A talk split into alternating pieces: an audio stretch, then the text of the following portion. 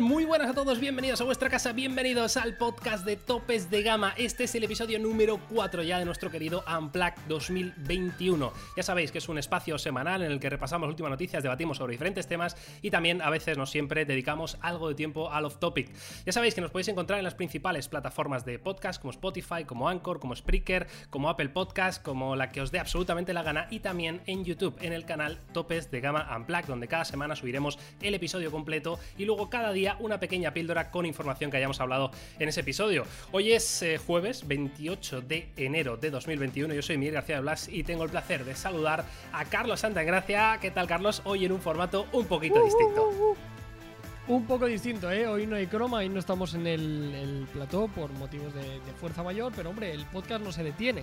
O sea, al final aquí eh, llueve, nieva o vengan eh, cualquier tipo de, de- de- de adversidad, eh, nosotros somos un tifón que puede Madre mía, ¿eh? un tifón, qué, qué bonito, qué bonito esto que estás diciendo. Sí, sí, sí, es verdad. Bueno, lo primero de todo, como veis, eh, este no es el formato habitual, entonces, bueno, pedimos disculpas si algo no encaja todo bien que estáis acostumbrados. Esperemos que así sea, porque, bueno, es, eh, como dice Carlos, motivos de, de fuerza mayor. Pero el caso es que aquí el podcast continúa y siempre, cada semana, vais a tener eh, aquí vuestra, vuestra racioncita. Deciros que eh, me parece dato curioso, antes de ir al efeméride, Carlos, eh, que, que he tenido que hacer A aquí un apaño, no estoy acostumbrado, estoy en casa y claro, con el plató lo tenemos todo montado, pues he tenido que hacer un apaño porque la webcam de mi portátil no funciona. Entonces eh, estoy, me estáis viendo a través de eh, un teléfono móvil que lo estoy utilizando como webcam, que me parece interesante así daros el dato, ¿no? Es una aplicación que ha hecho la gente del Gato Gaming, que es eh, uno de los fabricantes más famosos, ¿no? De accesorios para streaming. Ah, coño. Sí, sí, vale, claro. vale, vale. La me, la- me la- me lo comentó un- uno de los compañeros que tenemos por aquí que hacen streaming de, de Dux y Ah, ¿sí? demás. de- ¿Utilizaban esto de esto y Sports.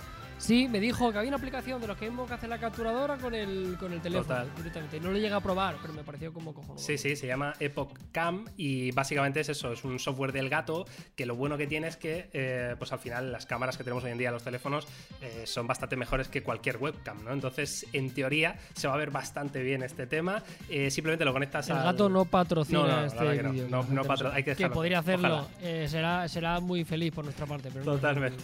simplemente información. Bueno, el caso, que espero que esta aplicación Epoch Cam del Gato Gaming que funcione bien, que se me vea bien, pero si no es así, pues ya os voy pidiendo disculpas de antemano. Vale, Carlos, eh, semana un poquito más calmada, ¿no? En cuanto a lanzamientos, novedades y todo esto, pero aún así tenemos temas chulos, ¿eh? Sí, sí, temas interesantes. Decías calmada entre comillas, ¿no? Porque ha sido la semana de, de analizar los S21. O sea, eh, lo recibimos y esta semana ha sido de, de curro bastante importante. Un montón de análisis, un montón de comparativas que habéis visto en topes de gama y en noticias, algunas de ellas muy relevantes que ahora comentaremos. Incluso algún lanzamiento que esta mañana tiene la oportunidad de, de que me explicaran y luego, si te parece, Miguel, lo, lo ampliamos. Me parece muy bien, pero como antes, como siempre al principio de cada podcast, ya sabéis que nos gusta daros una pequeña efeméride relacionada con la tecnología y esta semana eh, no ocurrió un 28 de enero, pero sí un 27 de enero, que esto es algo que creo que retuiteaste tú mismo, Carlos, que es que el 27 de enero de 2010 Steve Jobs presentó el iPad y así Apple creó un nuevo mercado, ¿no? un nuevo segmento. Eh, la verdad que se llevaba rumoreando mucho tiempo la posibilidad de este producto ¿no? por parte de, de Apple. Eh, todo eran incógnitas, todo era ahí un poquito de... Bueno, no se sabía bien cómo iban a, aplicar ¿no? esto a una pantalla más grande, pero así fue y, y revolucionaron la industria, Carlos.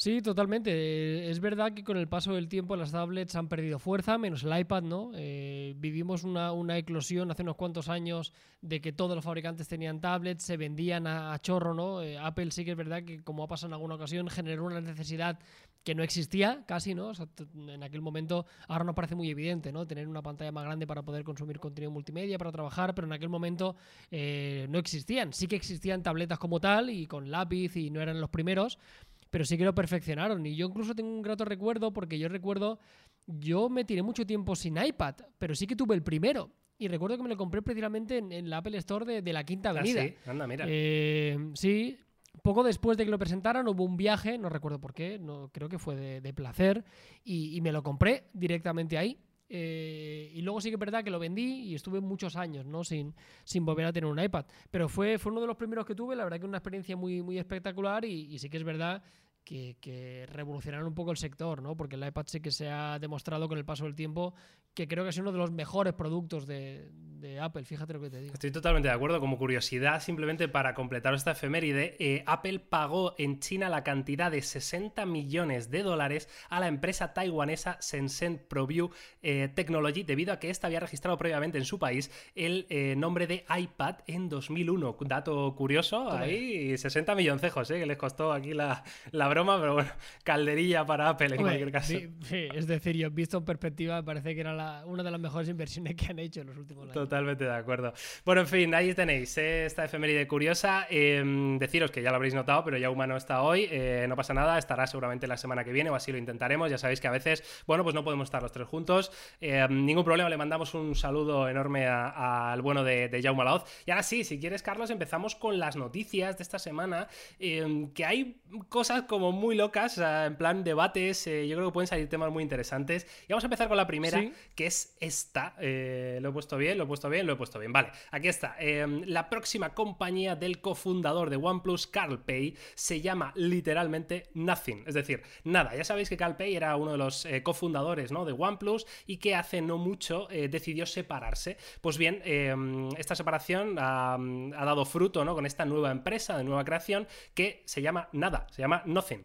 de hecho, todavía no sabemos ni siquiera qué productos van a fabricar o desarrollar, ni qué soluciones están pensando. Lo que sí sabemos es que eh, va a estar enfocada a la tecnología, a productos de hardware. Es muy interesante este tema porque evidentemente es el, es el cofundador de OnePlus, es uno de los tíos que, mm, en su día, ¿no? Con el OnePlus One y con los sucesores, ¿no? Pues eh, demostró que si hay algo que se le da bien a esta, persona, ¿verdad, Carlos? Es, es, el hype, ¿no? Es, es el, eh, la publi. el marketing a este tío lo controla bastante y así nos lo ha hecho, nos lo ha demostrado, ¿no? Con este Nothing. Sí, a ver, qué pasa con esto, ¿no? Eh, ojalá vaya muy bien, porque es uno de los fundadores, como decía Calpey y Pete Lau, que sigue siendo uno de las cabezas visibles, uno de los principales responsables de, OnePlus. Ellos le han puesto el nombre de Nothing, eh, jugando un poco con la idea de que un poco así, ¿no? La, tecnología y, el uso que le damos a las personas debería llegar un momento en el cual fuera nada, ¿no? Que fuera invisible. Es un poco el, el, leitmotiv de su, de su campaña, del nombre de, la compañía, eso, ¿no? Que no haya diferencia entre la tecnología y la vida. Es un concepto precioso, ¿eh? Sí, el, concepto es precioso y es muy real, ¿no? Y yo creo que debe ser así, la tecnología de un, momento debe ser nada, debe ser invisible, ¿no? Que únicamente nos ayude, que no sea un lastre, que no, que no nos dé más que verdaderos de cabeza que, alegrías y, sobre todo hacer la vida un poquito más sí, deciros. A ver qué sale de todo esto. Una de las cosas que sí que sabemos, Miguel, una de las pocas cosas que sí que sabemos, además de lo que tú decías que era de tecnología, es quién está detrás de todo esto, ¿no? O sea, al final es quién ha metido pasta y dónde han sacado la, ronda de financiación para poder meterse en el, gigante. Hay varios. Eh, varios nombres mayúsculos, entre ellos, seguro que muchos de vosotros conoceréis, está Casey Neistat, que también, pues hombre, manejará bastante pasta y ha decidido meter pasta en el proyecto. Sí, Casey Neistat, está también eh, Steve Hubman, que es el director ejecutivo de, Reddit, por ejemplo, el cofundador de Twitch, que se llama Kevin Lane. Eh, en fin, hay grandes personalidades ¿no? aquí dentro de, este Nothing que ha metido dinero, como dice Carlos, en esta empresa de tecnología con sede en Londres, de la cual sabemos muy poquito. Lo que sí podemos eh, sacar un poquito son algunas declaraciones que ha hecho Carl Pay a, The Verge, que es lo que estamos leyendo ahora mismo, y ha dejado como ciertos titulares que a mí me dan que pensar eh, en que se ha ido con un poquito de, resquemor, ahí, de, picorcito de, de OnePlus. Ay, madre mía, el Carl, el tío ahí que se va. se ha ido como enfadado un poco Por, ver lo que estaba haciendo la compañía, ¿no? Mm, y, vamos a leer algunas de las, de las declaraciones. Dice, bueno, en este momento el equipo se está construyendo porque queremos centrarnos en categorías simples. Esto se, se rumoreó, se especuló que una de las categorías a las que se iba a dedicar Nothing era a la industria del audio, es decir, pues quizá auriculares, quizá otro tipo de soluciones, no lo veremos, ¿no? Más adelante, pero bueno, era uno de los, de los rumores que había, ¿no? Pero dice que evidentemente van a centrarse primero en cosas simples y a medida que nuestro equipo eh, adquiera las capacidades y habilidades, queremos comenzar a avanzar, ¿no? Evidentemente, eh, dice la, visión definitiva de tener todo conectado de manera fluida, eso solo puede suceder cuando tienes varias categorías de producto que están conectados. Es decir, em, ya Nothing del tirón nace con la esperanza, ¿no? De convertirse en ecosistema, que yo creo es una estrategia que tiene bastante sentido, Carla.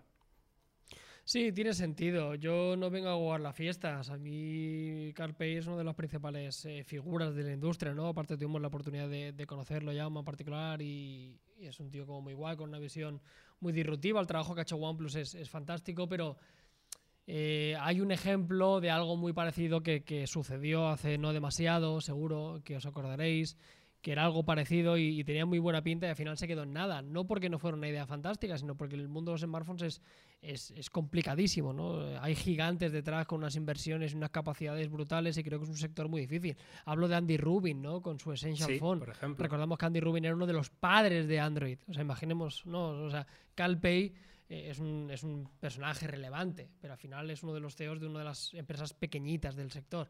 Andy Rubin era uno de los creadores de Android, del sistema operativo más potente del, del mundo ¿no? y, el, y el que más penetración tenía.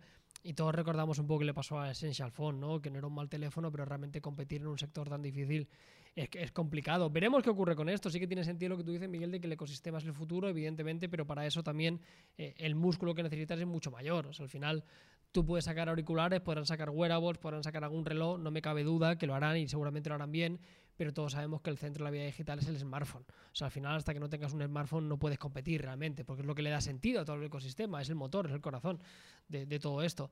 Y si hay un sector donde es complicado y donde hay hostias como panes y es muy difícil diferenciarse, es, eh, es el de los smartphones. Esperamos suerte a tope con ellos y lo seguiremos muy de cerca porque, bueno, eh, es un proyecto que tiene buena pinta. Sí, estoy, estoy totalmente de acuerdo. Basado en nada. Basado en nada, eh, como su nombre. Como su nombre. Eh, dicen, bueno, según ha dicho CalPay, la compañía planea diferenciarse mediante el uso de componentes hechos a medida en sus productos desde el principio. Dice que mm, sugiere que esto evitará que los productos de Nothing se parezcan demasiado a sus competidores. Que de hecho, y cito textualmente, dice, hay una razón por la que muchos productos en el mercado se ven bastante similares. es porque comparten muchos de los mismos componentes y los mismos bloques de construcción. Esto lo puedes interpretar como tal cual, pero también lo puedes interpretar como la pullita directa a OnePlus. Ya sabéis que OnePlus históricamente, bueno, pues comparte, ¿no? El grupo inversor con Oppo, con, con Realme, con, con Vivo y evidentemente los OnePlus eh, siempre tienen un, hermano eh, gemelo en Oppo, por ejemplo, lo que pasa que está rebrandeado, ¿no? Entonces, una de las pullitas que lanza eh, CarPlay a OnePlus es esta, ¿no? Que van a intentar desde el principio, bueno, hacer cosas únicas, ¿no? Para que mm, Nothing se pueda en este caso eh, diferenciar de la competencia. Dice que además es una empresa completamente independiente, propiedad de nuestro equipo fundador y nuestros inversores. Dice que tenemos, eh, tienen su propio departamento de I+D y eh, que a pesar de que van a utilizar evidentemente fabricantes contratados para construir cosas, ¿no? O sea, piezas sueltas como hace todo el mundo, pero que Nothing nunca se va a volver a etiquetar en los productos de otra persona, ¿no? Entonces, estos son declaraciones duras del bueno de CarPay, pero me parece que tiene sentido, ¿no? Estamos viendo cada vez con más asiduidad, ¿no? Es verdad que los dispositivos se parecen mucho entre sí, es así. Sí, creo que tiene sentido, creo que queda muy bien para soltar un eslogan, pero te digo yo, Miguel, que creo que se lo va a comer con patatas. Es posible, ¿no? Pero, pero, porque, es pero porque es inevitable, que nadie me malinterprete, o sea... Eh, los teléfonos se parecen porque la única forma de que tengan un precio razonable y que luego tú y yo seamos capaces de comprarlo. O sea, la exclusividad y los productos eh, a mano, los productos diferenciales, los productos exclusivos, si hay algo que van de la mano es con el precio. O sea, e, e, en, un tipo de, producto que se fabrica en masa, hacer algo exclusivo repercute en que será o tiene que ser extremadamente caro. Porque no se basa en, cadenas de producción que ya se están haciendo, en chasis, en, aprovechar cosas que ya, que ya se hacen, ¿no? Por eso los fabricantes son todos tan parecidos, porque tienen que abaratar costes. Ya te digo, creo que suena muy bien como para, para vender tu compañía, ¿no? Y para vender que vas a hacer algo muy guay, algo muy cool y algo que no has visto en la industria. Eh, se me hace muy difícil, Miguel, entre tú y yo.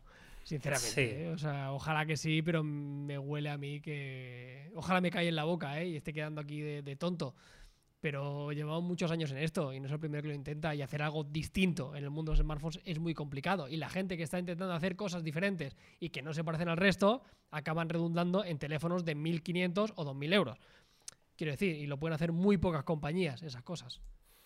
Eh, así que yo desde aquí me voy a mantener bastante escéptico, ¿eh? Eh, basándome en la experiencia de 10 años en el sector. Sí, estoy, estoy bastante de acuerdo. Además, mm, también hay que tener en cuenta que esto le estamos dando bombo ahora porque es el, ex, o sea, uno de los cofundadores de OnePlus, pero quiero decir, la etiqueta de el ex cofundador de OnePlus se le va a acabar pronto, quiero decir, o sea, podrá aprovecharla para algún tirón mediático, para su primer producto, para lo sé qué, pero luego tienen que ofrecer cosas que sean competitivas en el mercado. Como dice Carlos, eso al final o tienes un, un músculo económico tremendo para poder eh, abaratar costes a la hora de fabricar tus dispositivos, o al final se va a convertir en una empresa de nicho que al final va a acabar muriendo porque ni tienes la, eh, digamos, como la relevancia ¿no? que tienen otros fabricantes, que ya tienen un nombre hecho, que ya tienen una base de usuarios, que tienen una fanbase, que tienen eh, un departamento de comunicación muy tocho.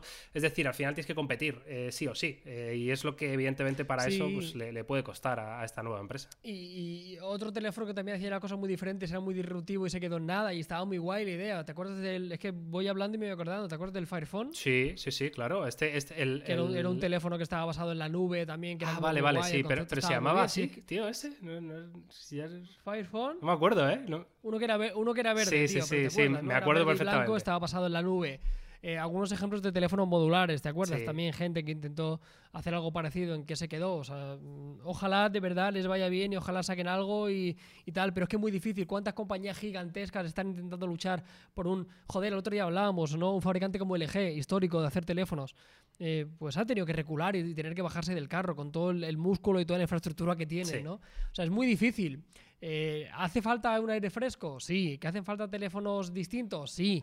Que creo que eso es muy difícil también. Pero adelante con Casey Neistat, que saquen un que saquen un eh, smartphone que sea monopatín también. Sería espectacular, ¿eh? Sería increíble. Como el que lleva el por Nueva York. Bueno, pues ahí está toda la información que tenemos de Nothing, de la nada absoluta, presentado por Carl Pay. Ya veremos en qué queda todo esto, pero desde luego nos podéis, mientras tanto, dejar vuestra opinión en los comentarios. ¿eh? ¿Creéis que esto lo va a petar? ¿Qué creéis que va a hacer esta empresa del ex cofundador de, de OnePlus? Y ahora sí, si quieres, Carlos, pasamos directamente a nuestra siguiente noticia de la semana. Aquí vamos un poquito al salseíto. De hecho, la semana pasada ya, eh, bueno, os pusimos un poquito en, antecedentes, ¿no? Cómo fue esa comparativa que vimos entre el Exynos 2100 y el Snapdragon 888. Si recordáis ese momento, el, procesador de Exynos estaba muy bien, pero fallaba estrepitosamente en la parte gráfica, ¿no? No es que fallara, es que era bastante inferior al procesador de Qualcomm, ¿no? Ya hablamos en su día que Samsung tiene un acuerdo con AMD eh, para mejorar esto en el futuro. Y bueno, pues lo que vemos en esta noticia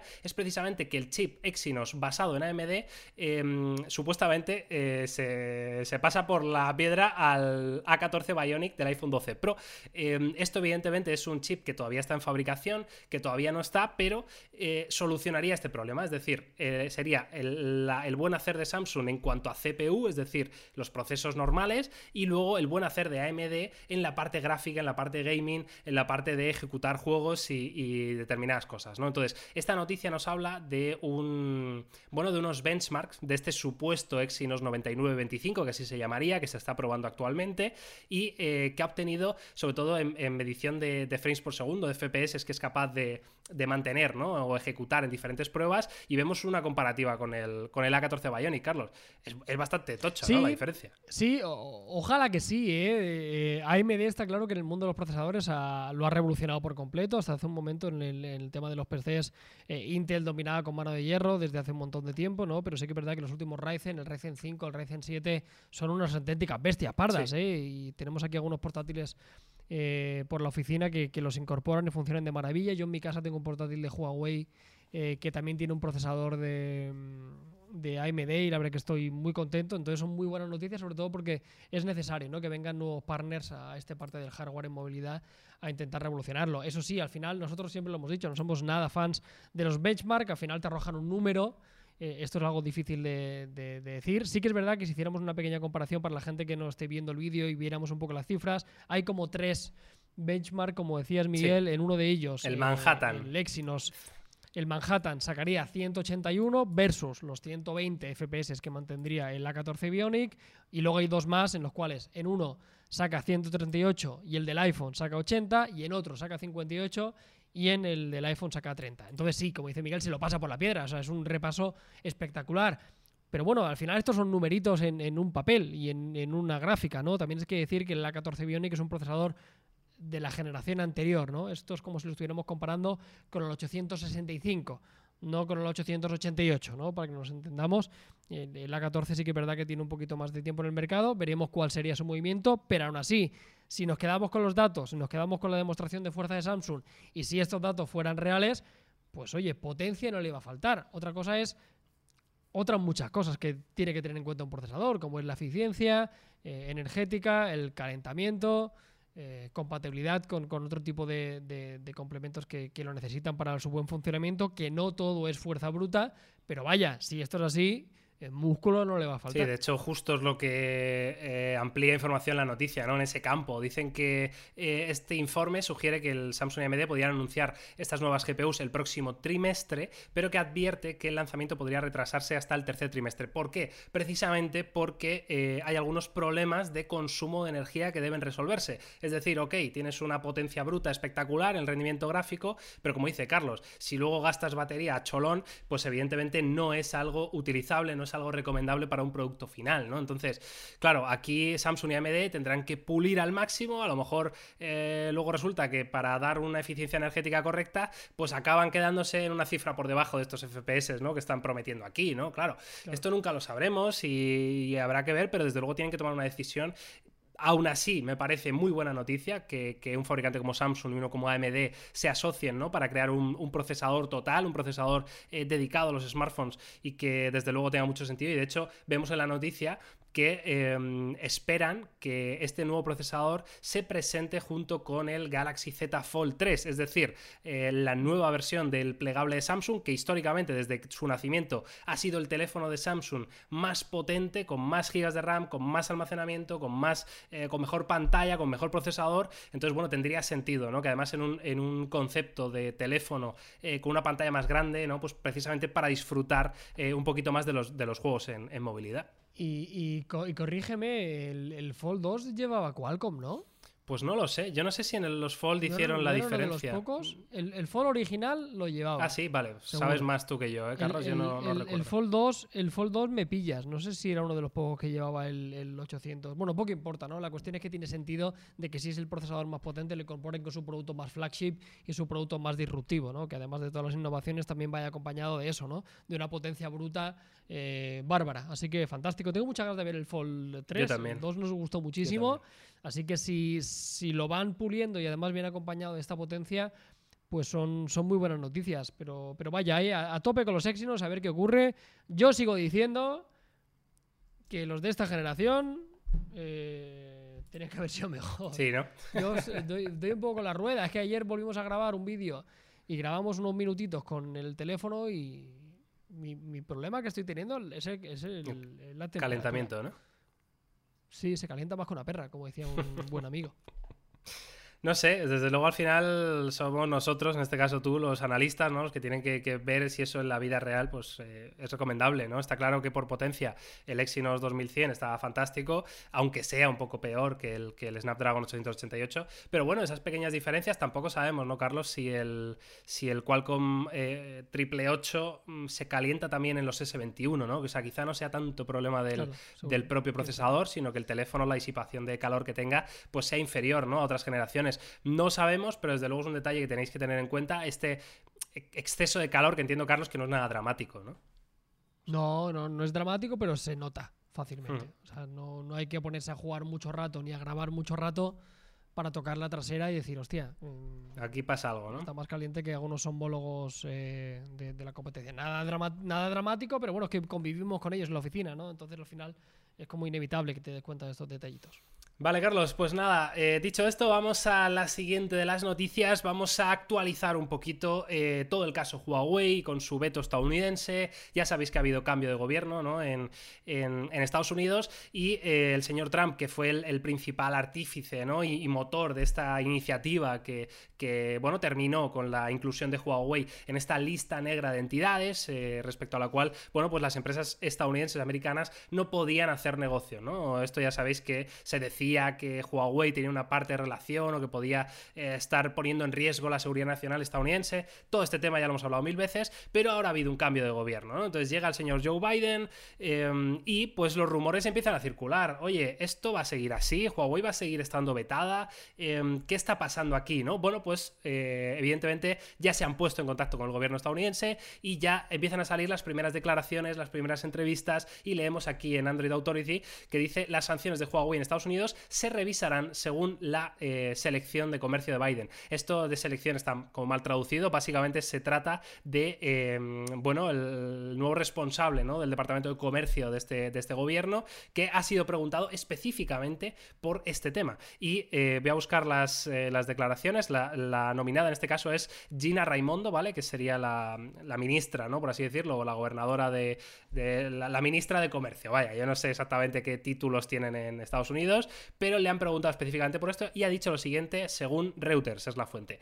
Dice, revisaría la política, em, consultaría con usted, consultaría con la industria y consultaría con nuestros aliados y haría una evaluación de lo que es mejor para la seguridad nacional y económica de Estados Unidos. Es decir, según Gina Raimondo, lo que va a hacer va a ser revisar todo este proceso em, y solo, no solo lo va a consultar o, comprobar, ¿no? según eh, intereses políticos, sino también con usted, ¿no? Con el consumidor y también con la industria, ¿no? Para eh, intentar que Estados Unidos no solo sea segura, eh, sino que también prospere económicamente, ¿no? Yo creo que se pueden leer entre líneas cositas, ¿no, Carlos?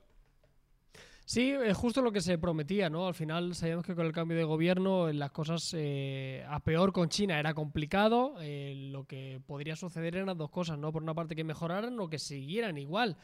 Eh, precisamente lo, que han dicho, sin más, ¿no? Al final todavía nos queda bastante para este culebrón. Yo creo que no va a ser algo que se solucione a corto plazo. Los que podían pensar que la llegada de Biden iba a ser llegar y, besar el santo y poder eh, retirar todo lo que hizo, no. Me puedo imaginar que por el habrán intereses que realmente beneficien a Estados Unidos del veto a, Huawei, ¿no? Entre otras compañías chinas. Así que, eh, sobre todo por eso, ¿no? Porque hay mucho dinero en juego. También el tema de la seguridad es algo muy importante, sobre todo en el, en el mercado americano, por mucho que, que, no haya la psicosis que, que, sí que parecía tener Trump con el gobierno chino. Nunca ha sido dos países que hayan tenido acuerdos comerciales especialmente buenos. Sí que será mejor con esta nueva administración, pero habrá que ser pacientes. A mí al final lo que me llama la atención y, me gustaría es, por una parte, que se levantara el veto en el caso de que, creyeran que, debería ser así, que según analistas y especialistas eh, confirmaban que no, no tenía una base en la cual sustentarse ese veto, eh, sobre todo en, el caso de Huawei. No sé si hay otras marcas y otros fabricantes de otro tipo de componentes que sí que podían comprometer un poco la seguridad de, Estados Unidos. Pero en el caso de que se levantara este veto a Huawei, ¿qué haría Huawei? ¿no? Claro, esa, es, la pregunta. Claro, afecta a conectividad 5G principalmente, ¿no? En Estados Unidos la penetración de, Huawei es nula, o sea, no vendían teléfonos de antes. Entonces, no todos son teléfonos en este acuerdo, ¿no? Y al final yo creo que, el tema de las comunicaciones está por, encima de, los dispositivos, pero tocando lo que nos toca a nosotros, lo que nos afecta y a lo que nos dedicamos, que son los teléfonos, es en el caso de que se levantara el veto y Google pudiera trabajar, Huawei volvería. Huawei ya no se retractaría, seguiría con, el, el camino y la decisión que tomaron con Harmony OS.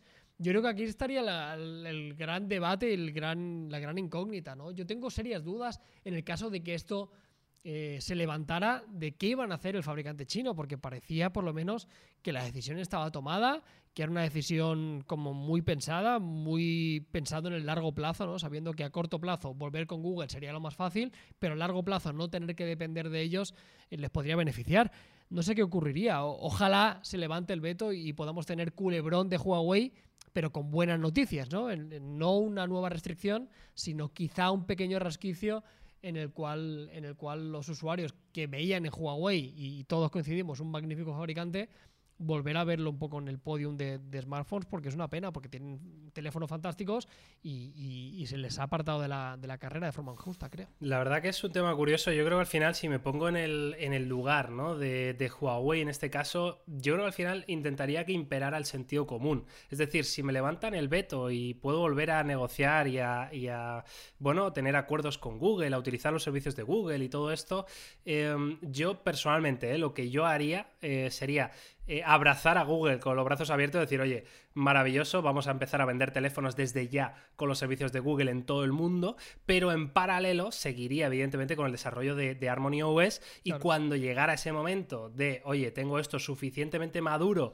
como para eh, poder prescindir por completo de Google, pues lo haría. Ahora bien, si durante ese proceso que yo estoy con Google feliz eh, y estoy desarrollando aparte Harmony OS, si durante ese proceso resulta mm, que al final llego a acuerdos comerciales fantásticos con Google y ya no me interesa Harmony OS, pues oye, pues ahí se queda. Pero Sí, sí, quiero claro, decir, al final es, es sentido común. Yo no vería con malos ojos que Huawei volviera a usar eh, los servicios de Google. Es decir, eh, entiendo que el orgullo que tendrán, pues eh, mm, será una parte importante, pero más importante que el orgullo que tengas como nación china en este caso, como, como empresa a la que te han vilipendiado aquí sin motivo alguno, más allá que el orgullo, es más importante la satisfacción del usuario y además eh, tus ingresos económicos trimestrales y anuales, ¿no? Entonces, no sé, yo creo que, que al final esto acabaría en, en una anécdota histórica, pero, pero no, no iría más allá, ¿no? No lo sé, no sé qué, qué Sí, ojalá, ojalá pasara así. Como dices, al final el usuario sería el principal beneficiario Claro. y ellos también. Lo único que tenía que hacer es tragarse un poco sus palabras, Sí. pero bendito problema. Yo creo Claro. que cualquier usuario cualquier de estos de la industria entendería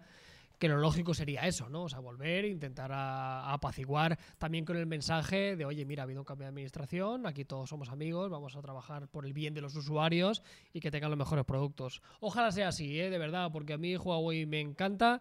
Ahora, eh, lo siento, pero no lo recomendamos y no le metemos nunca al sello recomendado, porque por mucho que lo Sí, sí.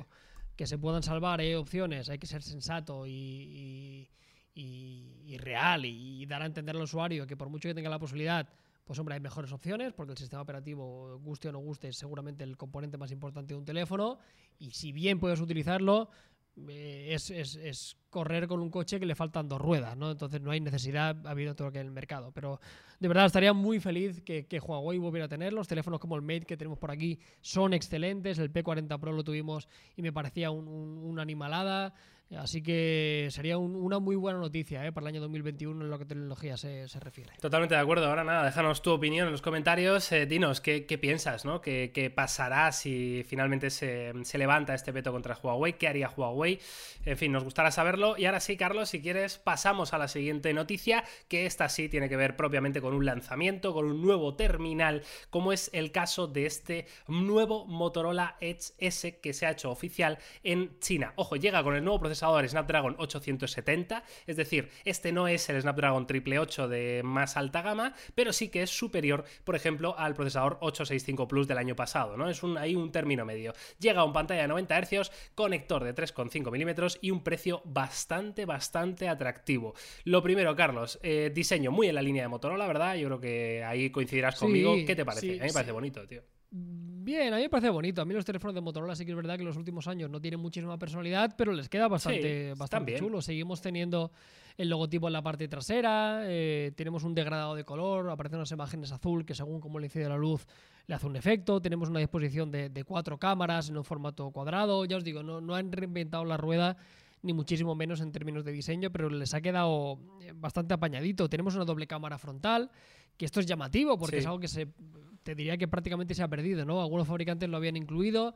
Recuerdo que para poder hacer fotografías en gran angular o algunos de ellos para poder tener un mejor reconocimiento. Aquí parece que tendrá el, el uso de poder tener estos dos sensores y hacer fotografías un poquito más, más ampliadas. Pero poco más, ¿eh? Lo que sí que es verdad que es un teléfono que tendrá un muy buen procesador, si esto se promete, Sí. o sea, no será el último de Qualcomm, pero vamos, si, di- si dicen que es mejor que un 865 Plus, estaremos delante de un procesador extremadamente potente, o sea, un super gama alta, aunque no sea el último, yo esto lo catalogo como un teléfono super gama alta. Sí que es verdad que por lo demás es continuista, ¿no? En cierta forma, 5.000 mAh, 20 vatios de carga Sí. rápida, que tampoco es demasiado. Eh, las memorias eh, un poquito Sí, eh, habituales, el- pero claro, la si hacemos la conversión, básica son eh, 6 de RAM, eh, DDR5 y 128 de almacenamiento, UFS 3.1. Y antes de que sigas con el precio, Carlos, evidentemente es un teléfono 5G, evidentemente admite Wi-Fi 6 y Bluetooth 5.1 y tiene una pantalla que es aquí, claro, o sea, cuando veáis el precio vais a entender por qué Motorola ha tenido que reducir en algunos aspectos. Esto es así, ¿no? Entonces la pantalla no es OLED, es LCD de 6,7 pulgadas y una tasa de refresco de 90 Hz. De hecho, el lector de huellas no está incluido bajo la pantalla, sino que está en el lateral eh, derecho, en el marco del dispositivo, ¿no? Es interesante, eh, pero claro, tú tienes que tomar decisiones, ¿no? Igual que las cámaras, la principal 64 megapíxeles, ok, focal 1.7, luego tenemos un gran angular de 16 y luego ya las otras dos son un módulo de profundidad de 2 megapíxeles y un sensor TOF, es decir, las típicas ahí que ponen de relleno, claro. eh, claro, Sí. hay que recortar en cosas, Carlos. Este es, este es el ejemplo, explicándolo mal y pronto, es como el Pocophone de Motorola. Sí. Eh, o sea, pri- primando la potencia por encima de otros parámetros, ¿no? O sea, al final tienes que coger. eh, fíjate, el año pasado lo hicieron al revés, ¿no? Eh, teníamos el Motorola Edge, para entendernos, que era un procesador que era, era un teléfono que era muy bonito, tenía una muy buena pantalla, eh, tenía unas cámaras bastante dignas, un diseño muy diferencial, pero incorporaba el Snapdragon 765. Claro, es decir, que era un procesador que estaba muy bien, de gama media, 5G. Para mí, yo creo que es más inteligente hacerlo como el Edge que como este último, a título personal. o sea, ¿eh? prefieres un procesador que un poquito inferior, pero el resto de cosas mejor que, un, que el procesador súper guapo. Absolutamente. Porque yo no conozco un usuario que no tenga suficiente con un 765, Ya. sinceramente. O sea, no, no creo que nadie haga tareas tan exigentes en un teléfono que requiera, o sea, que prefiera prescindir cámara, pantalla, Claro. eh, diseño por tener un poco más de potencia. Porque estamos, hombre, si hablamos de un procesador de gama baja, te diría, hostia, pero es que ya es un procesador muy, muy solvente, ¿no? Y en este caso es, es lo contrario. Tenemos peores capacidades multimedia a todas luces, ¿no? Eh, o por lo menos eso parece de, de Sí. primeras, incluso 90 Hz, que está muy bien, pero no, no es un abanderado en lo que nos estamos encontrando en, en el sector, no tiene una pantalla AMOLED, cosa que, que Motorola venía abrazando desde hace un montón de Sí. tiempo. ¿eh? Era uno de los fabricantes ¿Verdad? que más paneles AMOLED utilizaban y habían normalizado en precios más contenidos. Así que si todo parece indicar, sería el típico teléfono que costaría 500, 600 euros en nuestro mercado, con un muy buen procesador, pero características un poquito más de gama media en el resto de, de componentes. Repito, eh, yo no me subo a ese barco, o sea, yo estoy más en, en- en el otro. Pero bueno, adelante, o sea, al final Motorola tiene que intentar hacer cosas distintas. Sí, hombre, yo, sinceramente como estrategia de marca no lo veo mal. Quiero decir, al final sabemos que aunque no sea lo ideal, sabemos que el tener un procesador llamativo vende. Eh, vende Claro, sí sí, o sí. y, y estamos hartos de decirlo, ¿eh? que mm, aunque tú leas las especificaciones y parezcan iguales entre unos teléfonos y otros, luego no son las mismas. Quiero decir, una pantalla de 6,7 pulgadas, tasa, tasa de refresco 90 Hz, eh, Full HD, no tiene nada que ver a otra pantalla con las mismas pulgadas, con la misma tasa de refresco, con la misma resolución. Es decir, luego depende mucho del trabajo que hace el fabricante. Entonces, no decimos que esta pantalla LCD vaya a ser mm, necesariamente peor a una pantalla IPS o a una pantalla OLED. Habrá que probarlo, evidentemente, pero sí que Carlos, que tiene ya el ojo, el ojo clínico, el ojo curtido, sabe bien que, bueno, que evidentemente vamos a tener que renunciar a cosas. Yo no sé, sinceramente, me gusta que lo hayan hecho así. eh, creo que les va a ayudar a diferenciarse. Eh, sumado al buen trabajo que hace Motorola con, con el software, que eso es algo que no ha cambiado pese a la compra de Lenovo. O sea, es algo que siguen manteniendo un software muy stock. De hecho, este teléfono saldría, evidentemente, con Android 11. Eh, no sé, creo que puede ser una alternativa, ¿no? Bastante interesante a, a los Pocophone y, y similares que tengan esa apuesta tan clara por el hardware. Evidentemente, vais a tener más versiones, ¿no? De, de RAM y almacenamiento. No sé, veremos a ver, pero a mí me parece interesante deciros que mm, parece ser que fuera de China este teléfono no se llamaría Edge S, sino que llegaría como Motorola G100. Lo digo por si veis alguna noticia que sepáis que en teoría es el mismo, es el mismo modelo. En fin, Carlos, veremos a ver qué pasa, ¿no? Sí, veremos qué ocurre. Al final el nombre también tiene sentido. ¿eh? Parece que Edge lo habían reservado para gama un poquito más Sí. alta y la G siempre ha sido asociada a un, a un teléfono de gama media, ¿no? Quizá un gama media premium, como lo entendemos, pero quizá esta división eh, es para, para gama. Pero bueno, seremos, seremos pacientes. Hablemos ya, si te parece, Miguel, de la siguiente noticia y es algo que nos ha dejado con el culo torcido, incluso en nuestro canal de motor como es Car and Plug, ya han salido algo de información al respecto y sobre todo en redes sociales hablando del nuevo modelo de Tesla, ¿no? Tenemos la renovación del Model S. ¿Qué magia negra es esta, Carlos? Eh, ¿Qué ¿eh? magia negra es esta? A mí, a, mí, a mí me parece muy interesante. ¿eh? A mí el Model S es un modelo que me gustó mucho. Tuve la oportunidad de probarlo en su momento. Y, y es uno de esos coches que como futurible en un futuro y, y sería como un coche precioso de tener, ¿no? Entonces le han hecho un lavado de cara, un facelift que le suelen decir, un, un pequeño restyling con algunos eh, aspectos muy importantes. Por una parte, eh, ha habido un rediseño de, de sus pantallas. En este caso, la disposición del panel central pasa a ser una pantalla horizontal en lugar de la vertical que, que tenía en su momento. Tenemos una pantalla en la parte trasera, un ligero rediseño de asientos y demás. Un volante que en las imágenes estaréis viendo es muy futurista, únicamente cortado. Confirmar que ese volante en Europa no va a ser Claro, así. va a ser el, habitual, un- ¿no? Tiene que estar un- homologado un esto por la Unión Europea y todo eso esto. es. claro. Un, volante completo, eh, pero lo más llamativo, además de una cosa muy curiosa que, vamos a contaros y seguramente os dejará con la boca abierta, eh, por una parte tenemos más potencia y sobre todo va a haber una versión extendida de, de autonomía que le va a hacer llegar hasta los 840 kilómetros, lo cual es una auténtica chaladura, acelerará de 0 a 100 en 2,5 segundos, eh, una auténtica barbaridad. Lo curioso de todo esto, y que es bastante llamativo, es la cantidad de teraflops que tiene, porque también tiene teraflops para ser para tener la capacidad de poder analizar todos los gráficos y hacer uso del autopilot y toda la tecnología con los sensores. Pues tiene 10 teraflops, menos que las consolas de nueva generación, madre mía. Que, o sea, es que esto a mí, no sé, a mí me explota, me explota la cabeza. Estamos hablando de un teléfono, como dice Carlos, o sea, un coche, perdón, eh, como dice Carlos, que con unas cosas muy locas, ¿no? Una autonomía, mm, vamos, espectacular, un diseño interiores que ha cambiado, que ahora es diferente, que hemos visto este volante futurista, que de hecho también vemos en, el, en la zona del, del, puente ¿no? central, que tampoco tenemos una palanca de cambios, ni siquiera un selector de, de, marcha, ¿no? Por así decirlo, como tenemos en los coches automáticos, es decir, completamente vacío, completamente centrado en el minimalismo más absoluto de, eso, Tesla. Eso ya, no lo teníamos antes, ¿eh? Tampoco. Ah, ya no había nada aquí en el patio central. Ah, mira, pues ahí. No, no, no, es, es automático. no, no, claro, no, tiene marcha. Claro que es automático. Lo que sí que hay una cosa muy llamativa, Miguel, que luego hablaremos y quiero que tú me digas también tu opinión, porque esto sí que ha traído mucha controversia. Y es que si esto se confirme, veremos si es así, eh, los intermitentes y las luces estarían directamente en el volante como un botón capacitivo. O sea, sería el primer coche que tiene el intermitente con el pulgar izquierdo para ponerlo a la derecha y a la izquierda, con un botoncito, en lugar de la típica palanca, que es lo natural cuando tú giras el coche, ¿no? Que es como el, el movimiento natural. Y en este caso sería con un botón capacitivo, que yo ahí sí que no lo tengo muy claro. O sea, a mí a nivel de diseño me gusta más, evidentemente, y creo que me acostumbraría muy fácilmente. Ahora, creo que evidentemente eh, un coche ya sabéis que tiene que pasar por muchos estados y uno de ellos es em, la capacidad de accesibilidad que tiene. Es decir, los coches evidentemente no solo los conducen eh, personas que no tienen problemas, pero también los conducen personas con discapacidades y demás. ¿no? Entonces tiene que estar homologado, tiene que cumplir unos requisitos para que pueda ser utilizable por cualquier persona. Entonces, uno de esos es los intermitentes en palanca, en formato físico, como dice Carlos, porque es un movimiento muy natural. ¿no? Entonces yo no sé si esto se lo van a permitir eh, a Tesla, si finalmente recularán, pero desde luego a mí a nivel de diseño vanguardista, futurista, yo estoy muy dentro de ese diseño. A mí pónmelo ahí un botón, claro que sí. Claro sí, sí, sí, A mí aparte el Model S me gusta mucho, ¿eh? sí que es verdad que por fuera sigue teniendo una estética muy parecida a la anterior, lo han hecho un pequeño restyling con el morro y demás.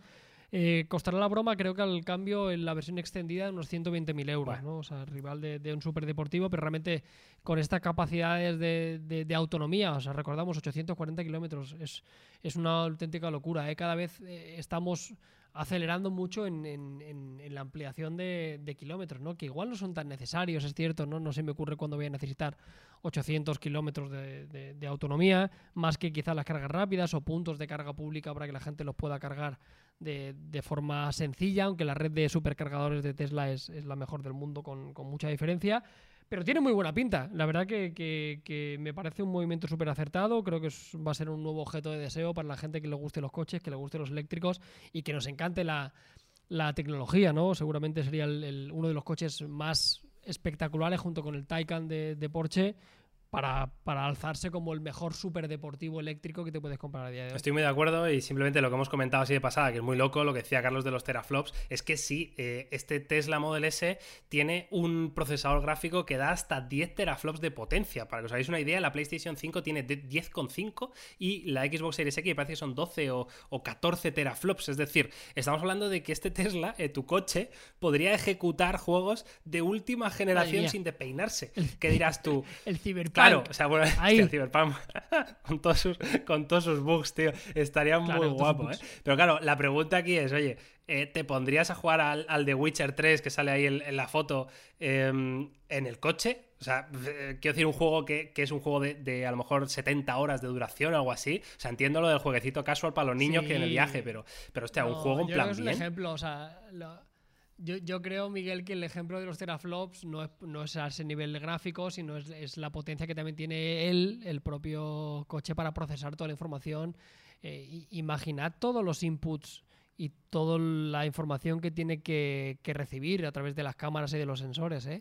Un vehículo, tú imagínate, de peatones, de velocidad, de, cualquier cosa que se le cruce, de otros vehículos. O sea, eh, pasan muchas cosas durante cada segundo en una carretera ¿no? y tiene que ser capaz de, procesarlo. Y luego, además, esa potencia, ahora no pensamos en eso, pero en un futuro, a largo plazo, eh, tú no vas a conducir, Miguel. Sí, sí, está claro. Tú te vas a sentar. O sea, tú te vas a sentar Ponme la play, claro. hacer muchísimas cosas. Efectivamente. Ponme la play, lo que sea. Esto, esto de la noticia esta sale por un tuit ¿eh? del propio Elon Musk que dijo, oye, mm, ¿queréis jugar a The Witcher en tu en vuestro Tesla? Eh, pumba, y puso una encuesta. ¿sí o no? ¿no? O sea, tal cual, no es algo que nos hayamos inventado y luego las imágenes promocionales, pues aparece en la pantalla, aparece el, el de Witcher 3, ¿no? Sí sabemos que este Tesla, yo no sé, yo no conozco mucho, Carlos, desconozco si esto ya estaba o no, pero eh, por lo que han dicho, tiene compatibilidad con controladores inalámbricos externos, es decir, que tú tengas un gamepad normal y corriente, lo conectes y puedas jugar sin ningún problema, ¿no? No sé, veremos a ver qué, ocurre con todo esto. A lo mejor Tesla se marca aquí un, Game Pass, ¿no? O, algo de este rollo. Sí, hombre, tienen, la capacidad de hacer un poco lo que quieran, ¿no? Están marcando el camino de cómo tiene que ser el coche de futuro y hasta el momento le está dando la razón todo el mundo, ¿no? La industria y no hay más que ver su, su valor bursátil y, es un tiro. O sea, ahora mismo es, es la empresa referente en tecnología, ¿no? Eh, junto están Apple, eh, Tesla eh, liderando un poco lo que sería la innovación, uno en, productos de consumo y otro en, vehículos. A ver si Apple se lanza al territorio de, los coches, porque me duda guerra habría, ¿eh? sería súper interesante y, sería muy divertido. Pero nada, ya os decimos, tenemos un canal de motor, como ya sabéis, que es Car Plug. Ahí os contaremos de primera mano las novedades y evidentemente el día que llegue a nuestro país, cuando tenga que llegar, que todavía creo que no hay fecha, pues intentaremos conseguirlo, haremos un análisis y veremos qué tal está.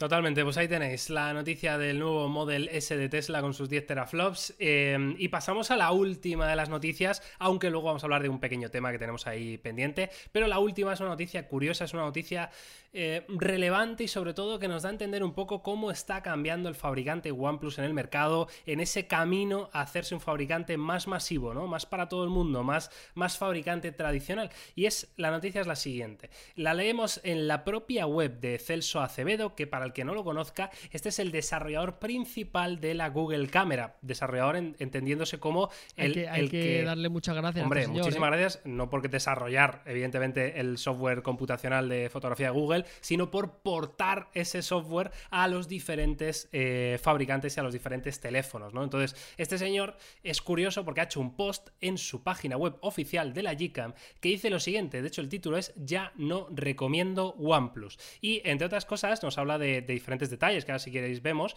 pero básicamente eh, lo que viene a decir es que eh, este cambio, este cambio de estrategia que está siguiendo la compañía recientemente, bueno, pues también se ve afectado en la relación que tiene OnePlus, en este caso, con el, sector de los desarrolladores. Es decir, cuando antes, en sus anteriores OnePlus, OnePlus era el primero que enviaba eh, sus nuevos terminales a los desarrolladores, a los porteadores de la Gcam, les ponía todas las facilidades del mundo para, bueno, que la Gcam se pudiera instalar en los teléfonos que, que, que fuera un proceso sencillo y poder beneficiarse así de, este buen hacer de Google. Bueno, pues mm, desde hace unos meses para acá, esto se ha convertido en todo lo contrario. Se están encontrando cómo eh, OnePlus está poniendo cada vez más pegas, más barreras, más trabas para que eh, todos estos ports de la Gcam funcionen correctamente en los dispositivos de OnePlus. De hecho, dicen que mm, habían conseguido solventar y por fin traer la Gcam a, los OnePlus y justo OnePlus lanza una actualización eh, en la que les ha echado para abajo todo el trabajo, ¿no? Entonces, es curioso, ¿no? Sobre todo que hablemos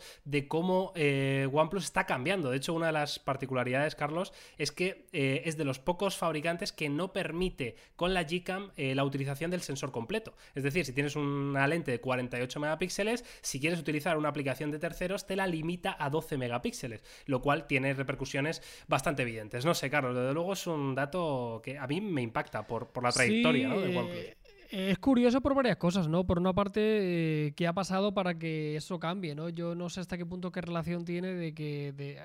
Por una parte entiendo de que se está haciendo un fabricante más tradicional y, la gente lo tiene que entender y, y es una pena, pero creo que esto demuestra que si quieres crecer al final hay una serie de cosas que tienes que empezar a prescindir, que es lo que hacen el resto de fabricantes grandes que realmente venden millones y millones y millones de unidades. ¿no? Eh, parece que es incompatible, los motivos no lo sé, o sea, no sé cuál es el motivo de poder ser masivo, poder seguir fabricando mucho, poder seguir haciendo un catálogo de productos más amplio, más económico y a la vez seguir manteniendo ese trato con los desarrolladores. ¿no? Lo desconozco, no sé cuál es el motivo, pero... Eh, cuesta entender, aunque estamos hablando de suposiciones, no tenemos ninguna información, únicamente sabemos la información de un lado, ¿no? No sabemos la información de, de, OnePlus para saber un poquito la, historia completa y poder dibujarnos un mapa frente a nosotros que nos ayuda a saber qué ha pasado. Pero ya te digo, yo creo que es la demostración de, que eso de que un fabricante masivo se tiene que alejar de una serie de prácticas que antes hacían de inicio, como pasó al principio con sus precios, con su estrategia, con su propio sistema operativo, pues al final van madurando, ¿no? Ya veremos a la larga si para bien o para mal este tipo de funcionalidades es cierto que para muchos usuarios eran imprescindibles, sobre todo para los muy fans de, de, de OnePlus. Sí que es verdad que para un público muy masivo al que se va dirigido, esto le es totalmente indiferente. Claro, quiero decir, porque ya salgo a la calle. Tú no puedes, y pregunto claro, o sea, eh, a 95 personas qué es la Gcam y me lo saben decir 5. Quiero Exacto. decir, ¿no? Al final nosotros somos amantes de la tecnología, estamos muy metidos en el foco, pero es que aquí somos no sé cuántos miles de millones de personas en el mundo que no estamos tan metidos y que estas cosas, pues sinceramente, le da bastante igual. Ya te digo, para mí la gran duda y me encantaría saber es por qué no se pueden hacer las dos cosas. ¿Por qué no se puede crecer y por qué no se puede seguir teniendo ese trato diferencial o ese trato de favor eh, con los desarrolladores? No lo sé. Lo que sí que es verdad que da un poco de penita. O sea, da penita porque, porque hombre, además la frase es como muy es como muy fuerte, ¿no? Y muy directa. O sea, ya no recomiendo más OnePlus. claro. Eh, también suena un poco a resquemor ahí detrás, ¿eh? Sí, como el de sí, sí, suena a resquemor 100%, pero claro, este señor eh, tiene pues eso, una de las webs más importantes de- del mundo. En, en- para la Gcam es la más importante, es la referencia, ¿no? Entonces, claro, él estaba diciendo que, que en, anterior, en anteriores meses y años siempre había recomendado OnePlus, ¿no? Entonces, que le daba como cosa que alguien leyera todas esas recomendaciones anteriores, se comprara un OnePlus por recomendación de este señor, pensando en que la Gcam iba, iba a ser fantástica, y encontrarse con todo lo contrario. Es decir, que en los nuevos dispositivos de la marca, la Gcam precisamente, o bien es muy difícil de, de instalar, o bien eh, tiene mm, recortes en funciones importantes, ¿no? Entonces, por eso se ha visto obligado a una decir, "Oye, cosa, tío. eh, un tío.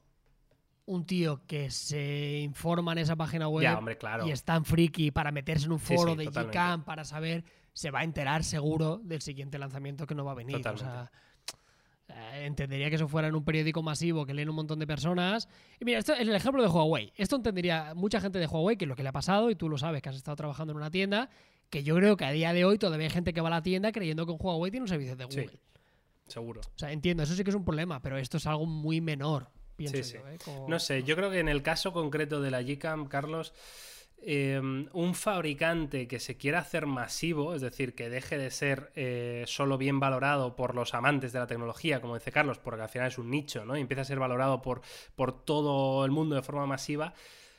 Tiene que presumir sí o sí de apartado fotográfico, es decir, no puede permitir que una aplicación externa Que venga un tío por detrás. Claro, y tengas mejores resultados. Es decir, tu aplicación tiene que ser la mejor y es lo que tienes que recomendarle a tus usuarios. Que la aplicación Claro. tuya de tu cámara es espectacular, ¿sabéis? Entonces, no, claro, queda un poco como medio feo, ¿no? En términos de imagen de marca, el que mm, digas, no, pero te instala la Gcam y ya está, ¿no? O sea, no hay Gcam posible. O sea, es la aplicación de OnePlus, la cámara de OnePlus y se acabó, ¿sabes? No interfiere nadie más que OnePlus en ofrecerte estos eh, resultados espectaculares, ¿no? Entien- Entiendo que por ahí pueden ir los tiros, ¿no? Sí, sí, tiene todo el sentido del mundo, Miguel, claro. O sea, ¿qué sentido tiene que digan, no, es que te vas a bajar una aplicación de un foro que va a hacer mejor Claro. trabajo de procesado que Claro. aquí los tropecientos ingenieros que tenemos?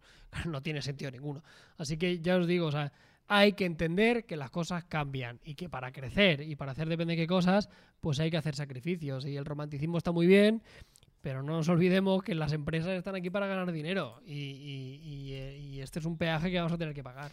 Totalmente de acuerdo. Pues nada, Carlos, estoy buscando aquí eh, nuestro tema final de este podcast, porque no, Sí. tenía, no tenía yo aquí preparado, pero ya lo preparo, ya lo tengo preparadísimo, que es que hemos estado probando, bueno, Carlos, ¿no? Ha tenido ahí un ratito, no sé exactamente cuánto, ahora nos contarás, el nuevo dispositivo anunciado junto con los Samsung Galaxy S21, que son las Smart Tags. Ya sabéis, este pequeño aparatito eh, con el que vamos a poder, bueno, geolocalizar cosas, eh, tener ahí un seguimiento especial con nuestro smartphone. En fin, Carlos, eh, Carlos, cuéntanos un poquito qué, qué- qué tal con esta historia. Sí, vamos a contar un poquito porque al final esto, lo gracioso de todo esto es que al final parece que Samsung le ha pasado por la derecha a Apple, ¿no? Apple Sí. venía lanzando Muchos lo que va a meses, lanzar, que ¿eh? seguro que sí, porque ya han salido Con eso, ¿no? complementos y sí, muchos meses, la verdad que sí, con, con el tema de las AirTags y tal, y al final ha llegado a Samsung y ha hecho lo suyo, ¿no?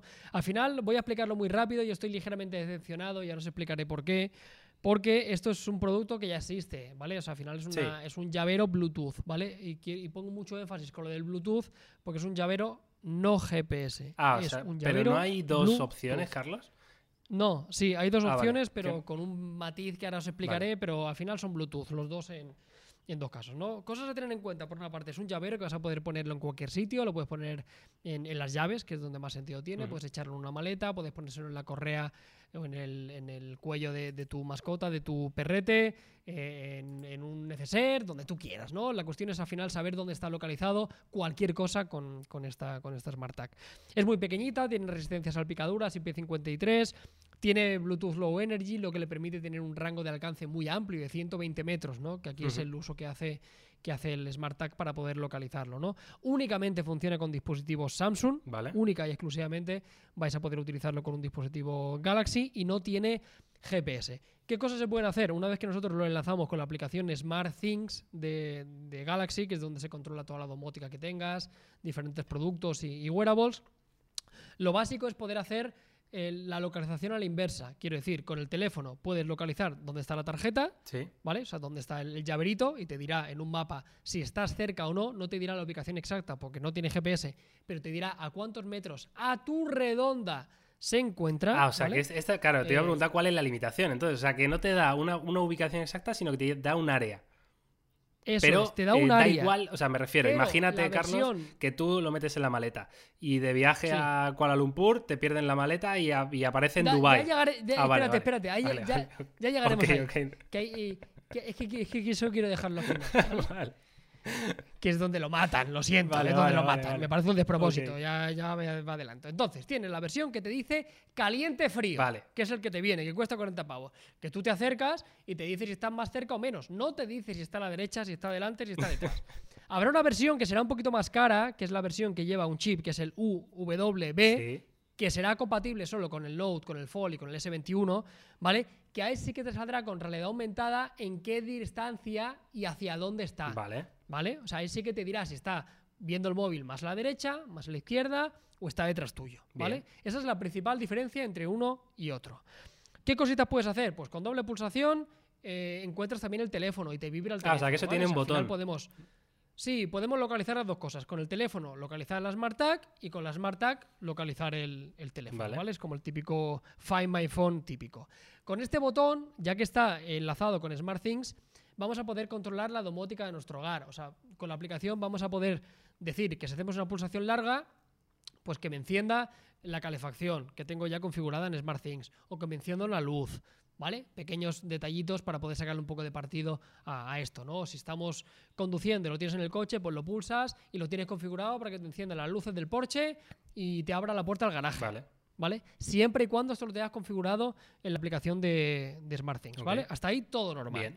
Pero claro, ahí llega la pregunta que tú dices, ¿no? Que para mí eh, era lo necesario del rollo, vale, esto tiene un alcance de 120 metros, vale, siempre que tenga el teléfono conmigo, si estoy dentro del alcance de 120 metros, lo voy a poder localizar, ¿vale? Hasta ahí todo normal. Pero el ejemplo que tú decías, yo tengo el Smart Tag, la meto en una maleta, porque creo que es el miedo que tenemos todos, ¿no? Hacemos un vuelo internacional, o te vas a tomar por saco, te llevan la maleta, me cago en la leche, me han perdido la maleta, eh, ¿cómo voy a poder localizarla? Si esto llevara GPS, si fuera una tarjeta con GPS, no habría ningún problema. Pero la forma de localizar esta Smart Tag en Kuala Lumpur, porque te han perdido la maleta, es la siguiente.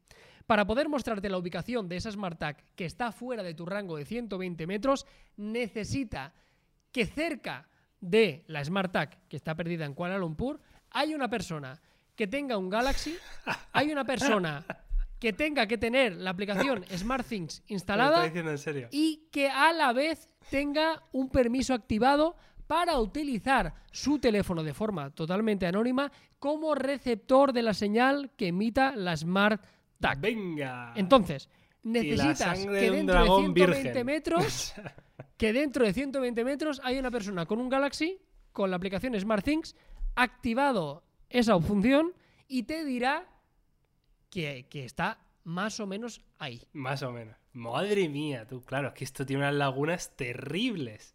Bueno, la, es que la, la limita, yo lo siento, o sea, yo cuando llego a esa parte digo, hay alternativas Bluetooth parecidas, ¿eh? Eh, en Amazon hay una que es muy parecida, que es la Tile, creo que se Sí. llama, y cuesta 15 pavos, y es lo Pero mismo. tiene GPS. Una no? aplicación Tampoco. sencillita, tiene, no, O tiene sea, con Bluetooth. GPS no hay ninguna, ¿o qué? Sí, claro que hay GPS, pero cuestan bastante más dinero y duran menos la batería, ¿vale? Pero hay un equivalente que hace lo mismo que esto, que porque va con una pila de botón eh, y dura prácticamente un año la batería, o sea, la autonomía no es un problema, y va por GPS, va por tu posicionamiento, ¿no? Entonces, si tú tienes el teléfono cerca y está pensado para avisarte, oye, estás saliendo de casa y no has cogido las llaves. Vale, está guay. Eh, hostia, es que no encuentro las llaves. Ah, pues mira, está en el comedor y no está en el lavabo. Claro. Vale. Pero fuera de ese rango de 120 metros, lo siento, pero no, no, no vale, no vale para nada. Lo digo de esta forma tan categórica porque, joder, repito, necesitas una persona con un Galaxy, con la aplicación SmartThings instalada y que haya activado esa función. Que sí, que ne- necesitas la utopía, el sueño húmedo de Samsung, que es que todo el planeta utilizara teléfonos Galaxy y todos tuvieran. y que todo el mundo tenga esa movida. O sea, es, el- es una utopía absurda, además. O sea, es que no, no tiene Absurda, sentido. tío. claro, no tiene O sentido. otra cosa es que, yo qué sé, utilizara, no sé, la referencia de... No, no lo sé, pero que alguien tenga que tener un Samsung con esta historia activada para que tú encuentres tu maleta o tu mascota. Es que claro, lo convierte en algo totalmente diferente, ¿no? A lo que, a lo que se nos había vendido, la verdad. Entonces, mm, bueno. Sí, o lo, o lo que teníamos en la cabeza. O Claro. sea, al final esto la gente tiene que pensar que está pensado pues para eso, un radio de 120 metros. O sea, Sí, sí, pero es que es eso Pues al final. las llaves. claro, las llaves. ¿Dónde las tienes en está. casa? Que no, no hay más. Ostras, qué duro, ¿eh? Qué duro este tema de las Smart Tags. sí, tío. yo me he decepcionado porque yo ¿eh? pensaba otra cosita. Yo pensaba que llevaría GPS. Claro, yo pensaba que la algo. versión Plus, esta que vale más cara, pensaba yo que era la que llevaba llevaría. GPS. Pues no, lleva, lleva uno un de esto que es WB, que al final es lo que os digo, o sea, hace lo mismo, pero va a permitir eso, ¿no? Que, que te, en la aplicación de SmartThings vas a poder ver dónde está.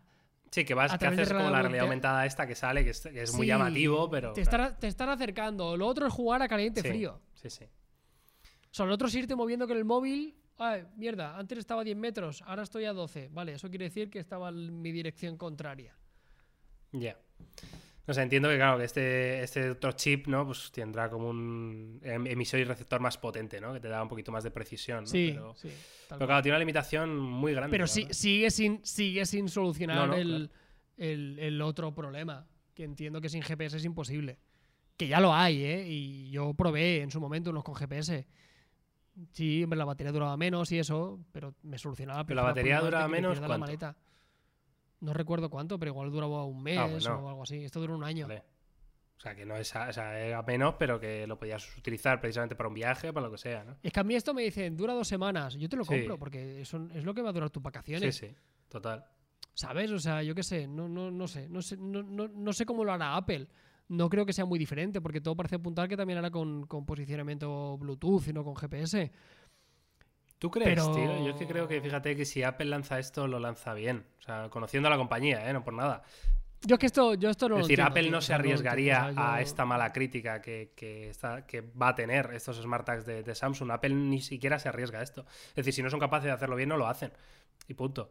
O sea, pues así, porque para encontrar las llaves, pues como dice Carlos, pues mira, pues hay opciones en Amazon, baratas, en AliExpress habrá cientos. Es que hay lo, lo mismo que cuesta 15 Claro, pavos, una aplicación claro. que es un que entonces- O sea, es- igual, es lo mismo. Mm, Para que lo ponga Samsung el tuyo, pues sea- y sea más caro, pues ya me dirás. Y este- es, es complicado, es complicado. No sé, yo eh, un poco decepción, ¿eh? O sea, no, no me esperaba nada muy loco, pero sí que es verdad que cuando ha empezado a decir, hostia, todo lo que tenía que suceder para Claro. que para que me emitiera una señal y me dijera la última ubicación conocida ha sido en Helsinki, porque ha habido un tío que tiene SmartThings activado con la función.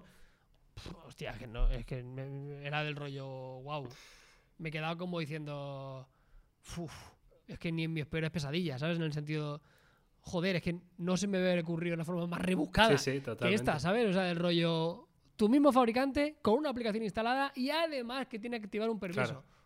O sea, y el teléfono tiene que ser el negro, pues si es el plata no vale. Claro, o sea, no- tiene- pues casi, no tiene casi, sentido. ¿sabes? O sea, del, del- del rollo. Bueno, eh, Carlos, veremos vídeo, ¿no? De todas formas, de, de la Smart Tag. Sí, sí, sí. El vídeo va a durar muy poco porque va a ser esto. O sea, al final no, no me voy a andar por la. Quiero decir, o sea, no, no me voy a andar por la. Va a ser tirando, tirando el Smart Tag a la basura, ¿sabes? Fin del vídeo. No, no. O sea, que la gente sepa para lo que sirve, pero que esto sirve para que si te deja la llave de casa y salga fuera, te avise. Y si no encuentras la llave de casa, ya está. Ponemos otra vez lo del perro. El perro se lo pones, el perro se te escapa.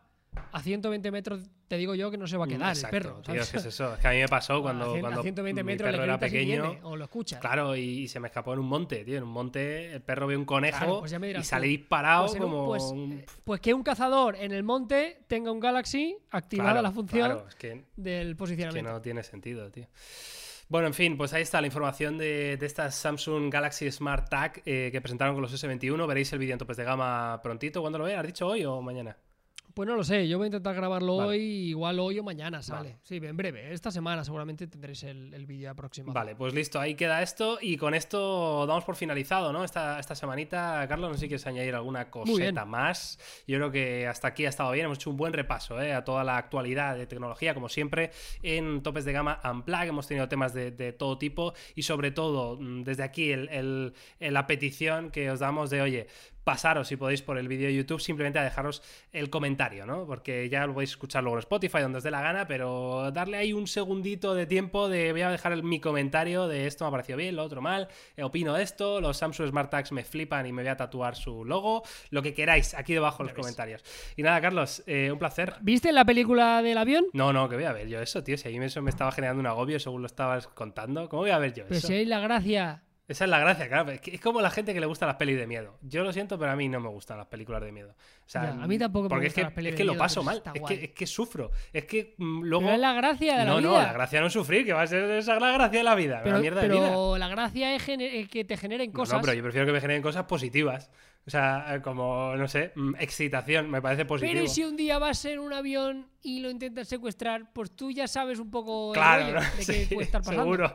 Voy a decir, ah, pues mira, claro. En la película, Claro. el final era que un tío random del pasaje era, era Bruce Lee ocurre, y mataba. madre mía, ¿qué pasó en aquella película? Pues el tío se abalanzó Claro, y, lo mató, pero, pero el tío lo intentó. Que va, que va, no me gusta en nada, tío, pasarlo mal en, en general. Ah, lo que sí que podéis ver, otra recomendación, que esta, esta trilladísima, pero que la vi hace muy poco y ha salido en Amazon Prime Video, que está de puta madre Amazon, cada vez me gusta más, ¿eh? Em, Yesterday, que es muy tonta y es muy bonita y es muy fácil y seguro que la habéis visto muchos de vosotros, pero Yo ya está en Amazon yo creo y que es no muy fácil de ver y está guapa. Vale, eh, pues venga, os hago, os hago mi, mi recomendación también, ya que nos hemos metido en off topic así casi sin, sin pensarlo.